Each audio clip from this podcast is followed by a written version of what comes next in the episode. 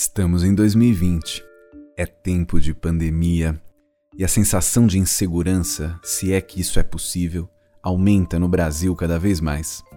Ao mesmo tempo em que o presidente Jair Bolsonaro ameaça tirar o país da OMS, a Organização Mundial da Saúde, alegando que a organização tem viés ideológico, a gente está vivendo um problema sério com a divulgação dos dados da Covid-19 pelo governo federal.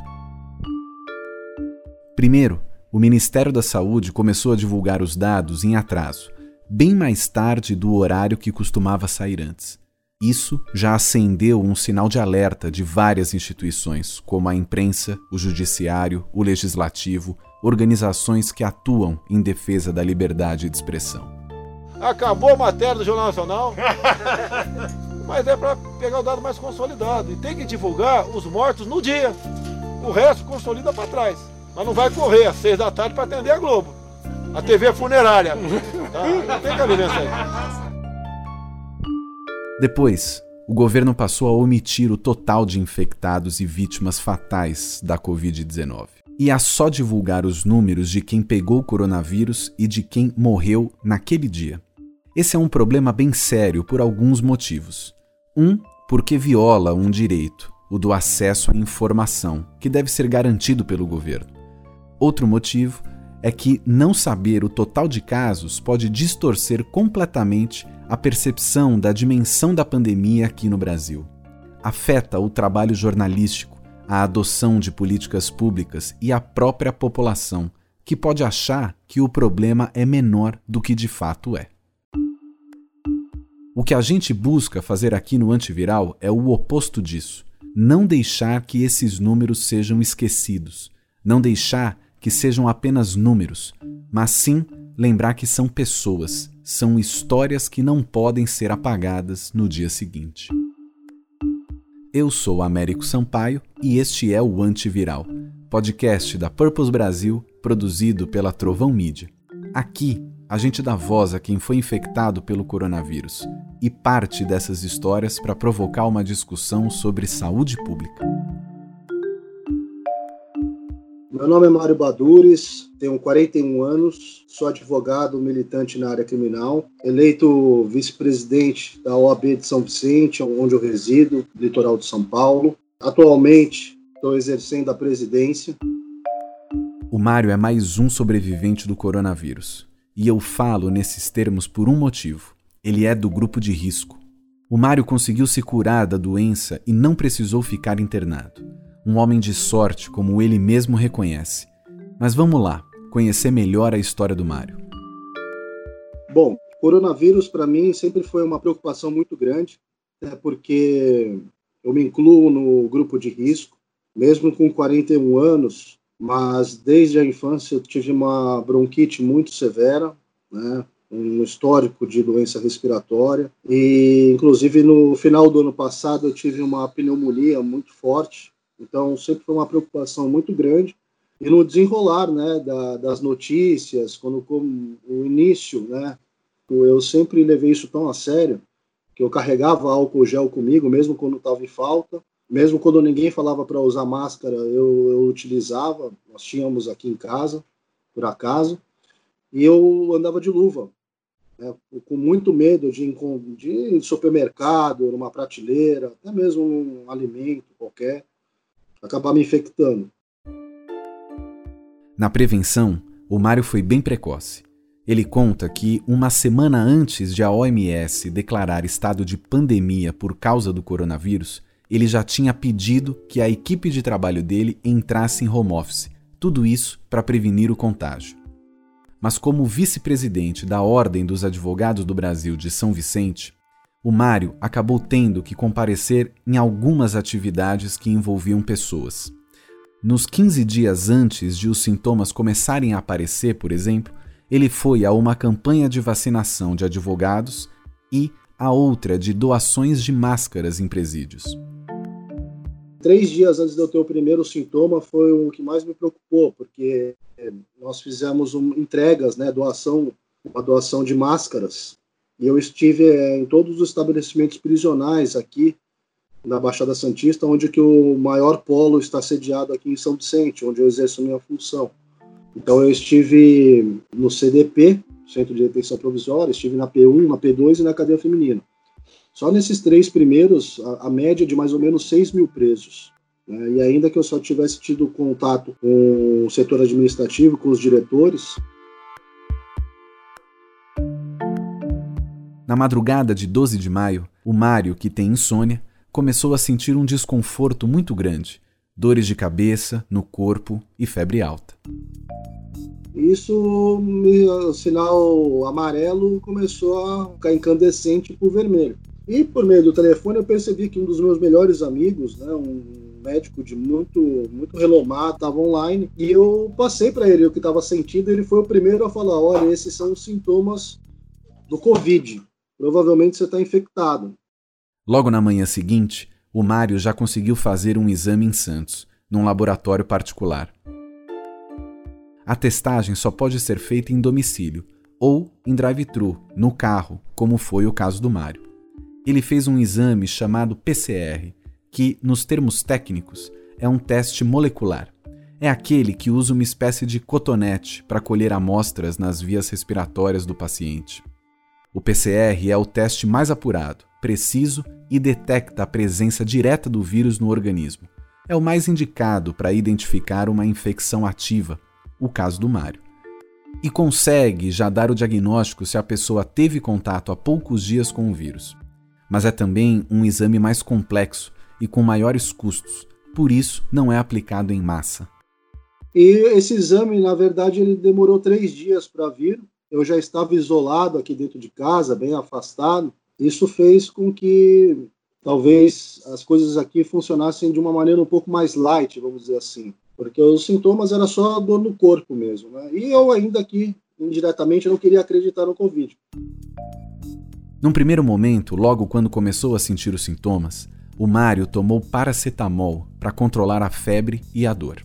Depois, ele foi medicado com um único remédio durante cinco dias, a azitromicina. Esse nome já apareceu aqui no antiviral antes, lá na história da Rose é um antibiótico frequentemente usado em casos de infecções respiratórias. A eficácia dele vem sendo testada em relação à Covid-19, mas ainda não há resultados conclusivos. Bom, três dias depois do teste, o resultado do exame do Mário enfim chegou. E quando eu abri né, o resultado pela, pelo, é, pela internet, aí estava lá constando infectado. E aí, Américo, e amigos do, do antiviral. Para mim, acredito que não deva ser diferente para todos, mas eu me senti como se tivesse caído um raio na minha cabeça. Assim, me senti um, assim, de uma maneira é, rara na minha vida, assim, um, um acesso de não um pânico, mas um medo mesmo, né? O Mário é advogado criminalista uma profissão que lida com assuntos delicados, muitas vezes difíceis e chocantes. E ele comparou essa vivência dele com a sensação de descobrir que estava com a Covid-19. Eu sempre tive um, uma, uma, vida muito assim, aguerrida né, na minha profissão, como advogado criminalista, então sempre tive participação em, grandes casos, casos de repercussão, é, sempre né, pugnei por, por, respeitar, acima de tudo, aquela a missão constitucional que o advogado tem, que é defender o Estado democrático de direitos, direitos humanos, justiça social. E não me lembro, assim, na minha vida, de ter medo de absolutamente nada. Te digo com, com absoluta sinceridade, quando meu filho nasceu, eu passei a ter alguns receios antes não experimentados, mas o, essa questão do Covid me fez eu ter um medo feroz, assim, me abater, porque sabia da, da minha condição de risco Considerando a história do Mário de problemas respiratórios, eu perguntei para ele como os sintomas se manifestaram. O Mário falou bastante em exaustão, sensação de cansaço e também disse que não eram sintomas frequentes. Alguns dias não sentia nada e em outros chegou a sentir uma certa falta de ar. Posso te dizer que assim todos os desconfortos respiratórios que eu tive, eu acho que isso talvez seja importante dizer, é para uma pessoa comum talvez isso tivesse sido desesperador. Mas para mim, que tenho, sempre tive bronquite, é, foi passível de controlar. Eu, como hobby, eu pratico mergulho, né? Caça submarina e, e a caça obrigatoriamente em apneia. Isso fez com que eu me acostumasse, vamos dizer assim, entre aspas, essa sofrência respiratória. Então, quando as poucas vezes que eu tive esse desconforto respiratório por conta talvez do Covid, eu automaticamente pensava que era uma bronquite normal, era uma crise talvez normal. E com as bombinhas, às vezes eu tenho uma mais fraca e uma mais forte. Eu só teve umas duas vezes nesses 21 dias que eu tive que usar mais forte e graças a Deus não sem maiores complicações, vamos dizer assim. O Mário me falou, inclusive, que um pouco dessa sensação de cansaço continua, mesmo depois de ter se recuperado da doença. E isso é importante ressaltar, porque só relembra o fato de que a Covid-19 está longe de ser só uma gripezinha.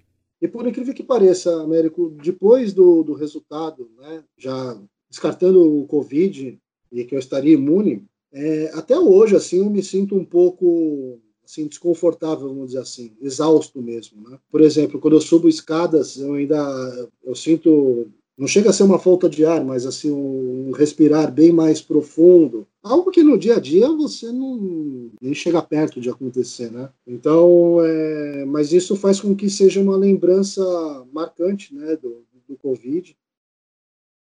E como fica a vida depois de ter o diagnóstico?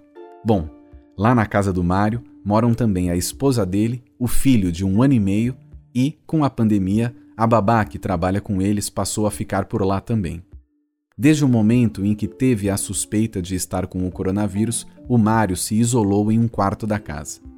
Posso te dizer, como advogado, Américo, eu experimentei na pele o que é o conceito prático de prisão domiciliar, porque fiquei confinado num quarto, onde que muitas vezes eu só escutava as vozes aqui de casa, né? Minha esposa, meu filho e a nossa colaboradora, a nossa babá. E eu me considerava até um prisioneiro, porque escutar a voz de quem você ama de fundo, né? E às vezes dava a sensação de que você estava esquecido, né? Mas entendia como necessário agir dessa maneira. Posso te falar, Américo, o meu filho começou a andar e eu nem vi. Né? O meu filho começou a caminhar, os primeiros passos dele eu não estava presente, estava trancafiado num quarto, onde que a única coisa que eu podia fazer era estudar, trabalhar e não enlouquecer. Né? Porque a minha impressão era de que sempre eu estava muito bem num dia, mas que no outro iria acontecer algo. Tem algo de muito particular e doloroso em estar com a doença altamente contagiosa como a Covid-19, que é a mudança de perspectiva do cotidiano quando se está em isolamento total. O referencial de tempo muda, os dias passam devagar e o futuro próximo se torna imprevisível.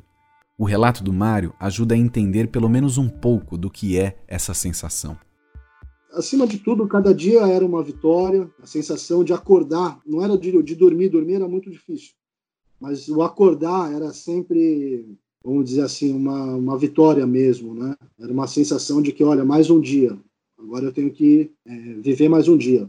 Por exemplo, o primeiro dia eu já sabia que não ia chegar no terceiro. Aí quando eu cheguei no terceiro, eu falei, olha, vai ser no quinto. Aí eu comecei a pesquisar, a maioria das pessoas tem tem que ir para o hospital no sétimo dia da doença. Assim como também a grande maioria não chega no, no décimo.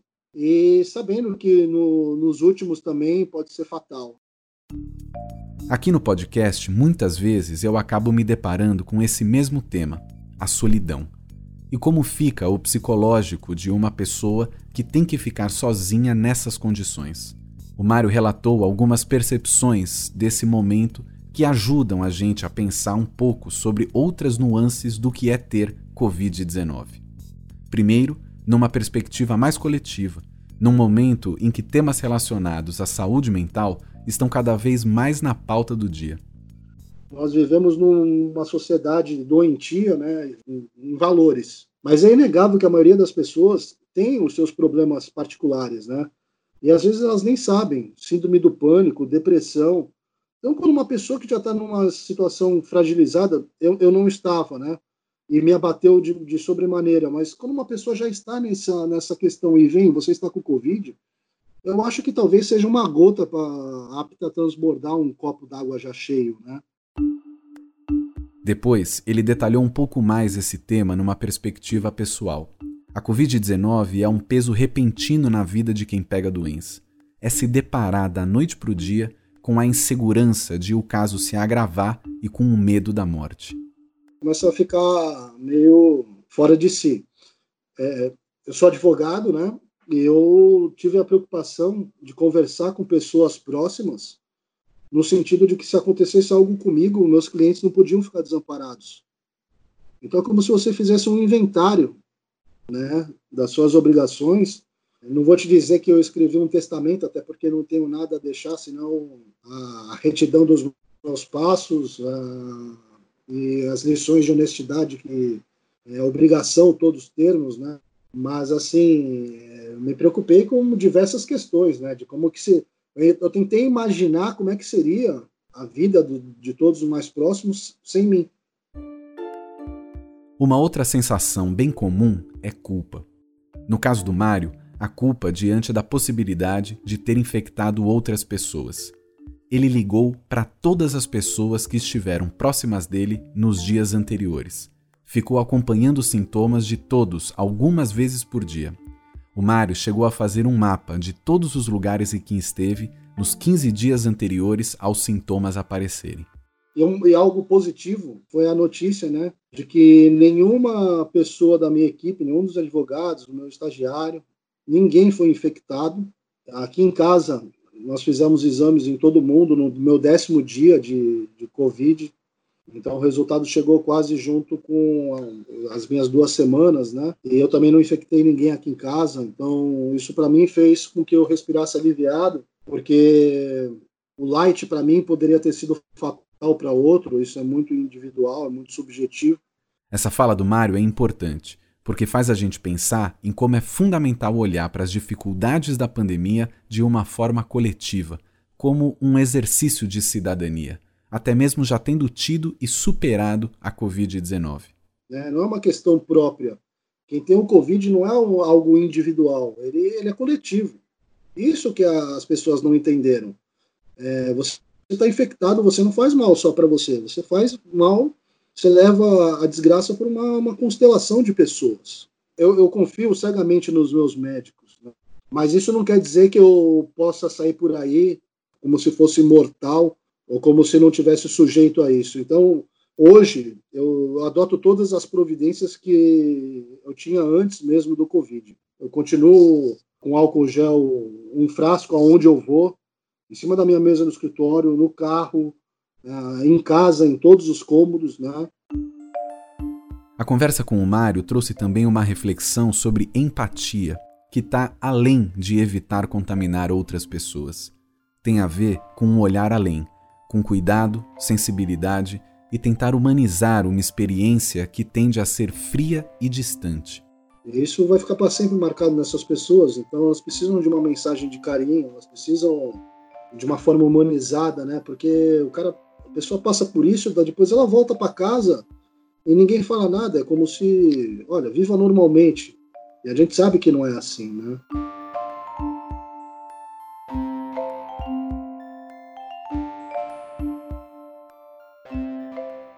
Essa é a nossa brecha para entrar num assunto mais amplo.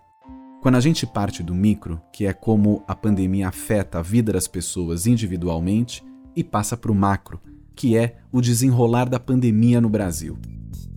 Nos últimos dias, o país atingiu um marco muito triste. Exatos 100 dias depois do primeiro diagnóstico de Covid-19 no Brasil, a doença passou a matar mais de um brasileiro por minuto. Considerando que o Brasil é um dos países que tem os menores índices de testagem do mundo, esses números, na verdade, estão subestimados. O Brasil superou a Itália em número de mortes registradas. A Itália, que há pouco tempo era o maior símbolo da tragédia que o coronavírus poderia representar. O Brasil, em matéria de população, ele é o quinto país no mundo, né? Só perde, só fica atrás da Indonésia, dos Estados Unidos, da China, da Índia e da China. E quando você vê que países como a China, com, todo, com tanta gente, só teve 5 mil mortos, isso faz com que é, a preocupação né, deveria ser inerente a todos. Né? Então, infelizmente, a gente vê um cenário onde que um fala para você ficar em casa, o outro fala que é uma gripezinha. Parece que esse pessoal da, que faz, o Globo, né, Jornal Nacional, gosta de dizer que o Brasil é recordista em mortes. Agora, falta, inclusive, seriedade, bote morte por milhões de habitantes, nem se faz. É mesmo que eu queria comparar a morte do Brasil, que tem 210 milhões de habitantes, com um país de 10 milhões. A própria população, em, em meio a esse cenário é, atroz né, de uma de gladiadores, né, de hooligans, vamos dizer assim, políticos, as pessoas acabam é, achando bom flexibilizar direitos e garantias, mas só vão se dar conta quando a tragédia bater na porta delas quando o mal acontecer. E aí é onde que no dia a dia nós perguntamos: cadê os nossos direitos?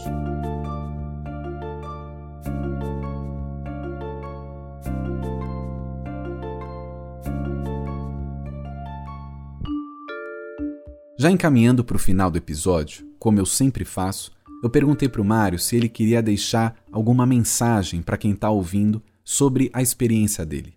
Uma mensagem especial que eu tenho não sendo repetitivo, mas dizer a todos que estão nesse momento infectados que se cuidem, se monitorem, tenham fé e que se, se de fato algo apertar, procure imediatamente o auxílio médico.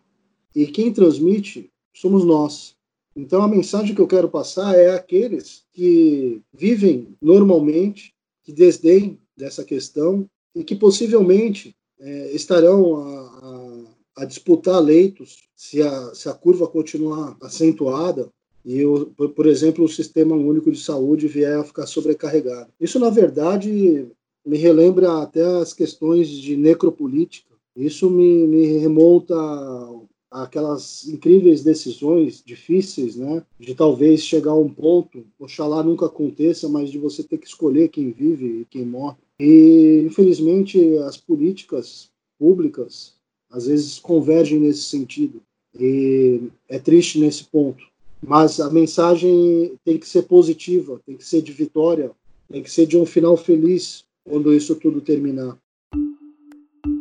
O Mário também deixou um recado super emocionante, dizendo que o antiviral ajudou ele a passar pelo processo da Covid-19. Eu achei muito especial ouvir isso, e para mim, essa é uma homenagem a todos que já participaram aqui do programa, que abriram dores e dificuldades num momento tão delicado para nós do antiviral. O antiviral ele foi fundamental na minha, na minha evolução, no meu enfrentamento ao Covid, porque muitas das vezes você encontrava forças nos relatos dessas pessoas que também, até evidentemente anterior a mim, mas que com muita bravura todos enfrentaram é, esse vírus. E aquela vitória, né, com todos aqueles adventos e os precalços dessas pessoas, a minha vontade era de ser tão vitorioso quanto elas. E isso fazia renascer a confiança e principalmente a esperança que nenhum de nós pode perder.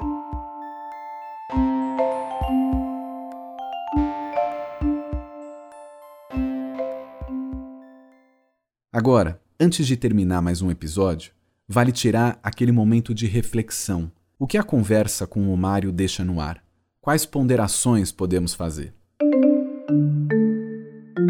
Um ponto importante que podemos destacar da conversa do Mário é entender que o isolamento, o uso de equipamentos de proteção, máscara, álcool gel e todos os aparatos necessários para evitar a disseminação do vírus pressupõe, na verdade, uma noção de cidadania. Quanto mais coletiva é a visão de mundo que as pessoas têm, a tendência é que mais preocupações e, de alguma forma, mais cuidados essas pessoas tomarão na convivência com as demais pessoas. Nesse sentido, ser negligente na pandemia é ultrapassar o limite do coletivo pensando só no individual. O Mário passa muito bem essa mensagem. ele ter tido o cuidado com ele próprio, a família, a sua equipe e todas aquelas pessoas que de alguma forma tiveram contato com ele antes dos sintomas aparecerem, mostra uma visão coletiva de mundo que é muito importante. Em segundo lugar, um outro ponto importante da conversa do Mário diz respeito às consequências que vão além das físicas daquelas pessoas que contraíram o coronavírus. Como fica o psicológico das pessoas quando pegam uma doença extremamente contagiosa numa pandemia e acompanham e veem os números se multiplicarem a cada dia?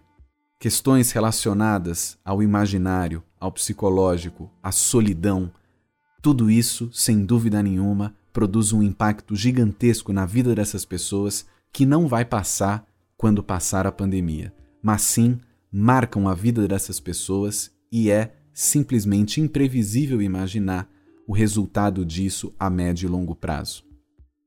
A saúde mental dessas pessoas acaba ficando num lugar mais periférico do debate, e é importante prestarmos atenção sobre como tornar essa experiência mais humana, sem desconsiderar estes elementos individuais. Por fim, um ponto muito importante de falar com relação ao coronavírus nesse momento diz respeito ao acesso à informação, que está comprometido agora com as alterações feitas pelo governo na divulgação dos dados. É importante todos nós estarmos atentos atento a outras iniciativas, a como outras instituições estão agindo para barrar isso, como, por exemplo, o consórcio entre veículos jornalísticos para reunir dados. Atentos também, sobretudo, para não perder o fio da meada, não se esquecer do que está acontecendo, lembrar do significado de ter tantas mortes por dia no país e não perder o olhar numa perspectiva histórica buscar saber sempre o total de contaminados e de mortos até agora. E assim termina este episódio do Antiviral. E aí, curtiu? Não gostou? Manda o seu feedback pra gente. É só buscar em todas as mídias sociais o arroba antiviralpod. Isso mesmo, com demudo no final, arroba antiviralpod. Compartilhe o podcast com os amigos e se você tem uma história para contar ou de algum familiar próximo que pegou coronavírus, fala com a gente. Este podcast é uma iniciativa da Purpose Brasil. Eu sou Américo Sampaio e fico por aqui. A produção é da Trovão Mídia, a edição de som do Ricardo Monteiro e a trilha sonora é do André Chiavazza. Até o próximo episódio.